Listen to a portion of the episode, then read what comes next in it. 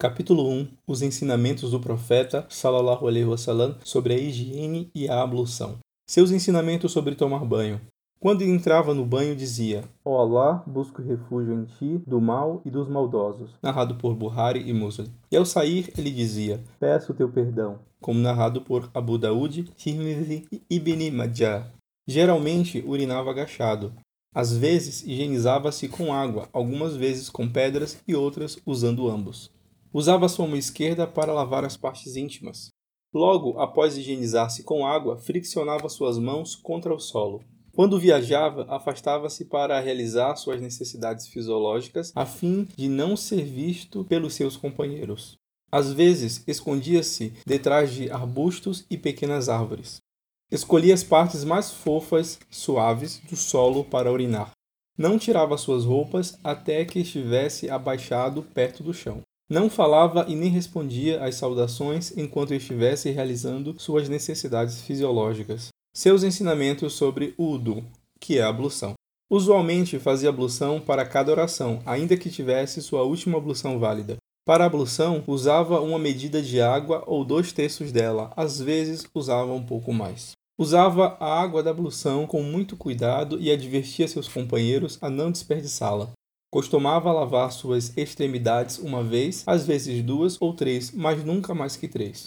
Usava sua mão direita para aspirar a água e a mão esquerda para vertê-la. Nunca fez ablução sem lavar a boca e o nariz. Costumava limpar toda a sua cabeça, movendo suas mãos para frente e para trás. Quando esfregava sua testa, incluía seu turbante. Esfregava as partes internas e externas de suas orelhas, junto com sua cabeça. Lavava seus pés quando não estava calçado de botas ou meias. Sua ablução era sequencial e ininterrupta. Começava sua ablução com Bismillah e concluía dizendo: Atesto que não há divindade além de Allah, único sem sócios, e atesto que Muhammad é seu servo e mensageiro. Ó Allah, faz-me daqueles que continuamente se arrependem e daqueles que continuamente se purificam. Relatado por Tirmizi. Também dizia: Allah, tu és merecedor de toda glorificação e louvor. Atesto que não há Deus senão tu. Busco o teu perdão e me arrependo diante de ti. Nem ele, nem seus companheiros diziam antes de começar a ablução: Tenho a intenção de remover a impureza para fazer a oração. Nunca se lavou acima dos cotovelos e tornozelos. Não era do costume secar-se após a ablução. Algumas vezes esfregava seus dedos com água por entre a barba, mas não era sempre. Com frequência, lavava entre os dedos dos pés, mas não era sempre. Não esperava que alguém lhe vertesse água durante a ablução. Usualmente, ele mesmo derramava água, mas algumas vezes outros o ajudavam. Seus ensinamentos sobre passar a mão úmida sobre o calçado.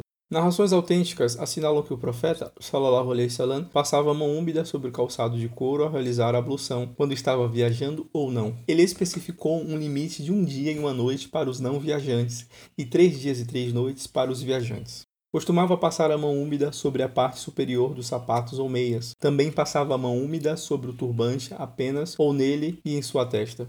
Ele atuava de acordo com a condição de seus pés. Se estava usando sapatos ou meias, passava mão úmida sobre eles. Se seus pés estavam descalços, lavava-os. Seus ensinamentos sobre o tayammum, a ablução seca. Fazia o tayammum no tipo de terreno em que estivesse rezando, fosse pedra, terra ou areia, e dizia: Onde quer que alguém de minha uma esteja, quando chegada a hora da oração, tem sua mesquita e sua fonte de purificação. Narrado por Ahmad não levava areia com ele nas viagens longas e ordenou aos companheiros que não fizessem isso. Nenhuma narração autêntica mostra que ele tenha feito o tayammum para cada oração. Também jamais ordenara que isso fosse feito. Ele simplesmente considerava o tayammum como um substituto para a ablução. Costumava fazer o tayammum passando as suas mãos sobre o solo uma vez e depois levando-as ao rosto e em seguida esfregava as suas mãos. Fim do capítulo.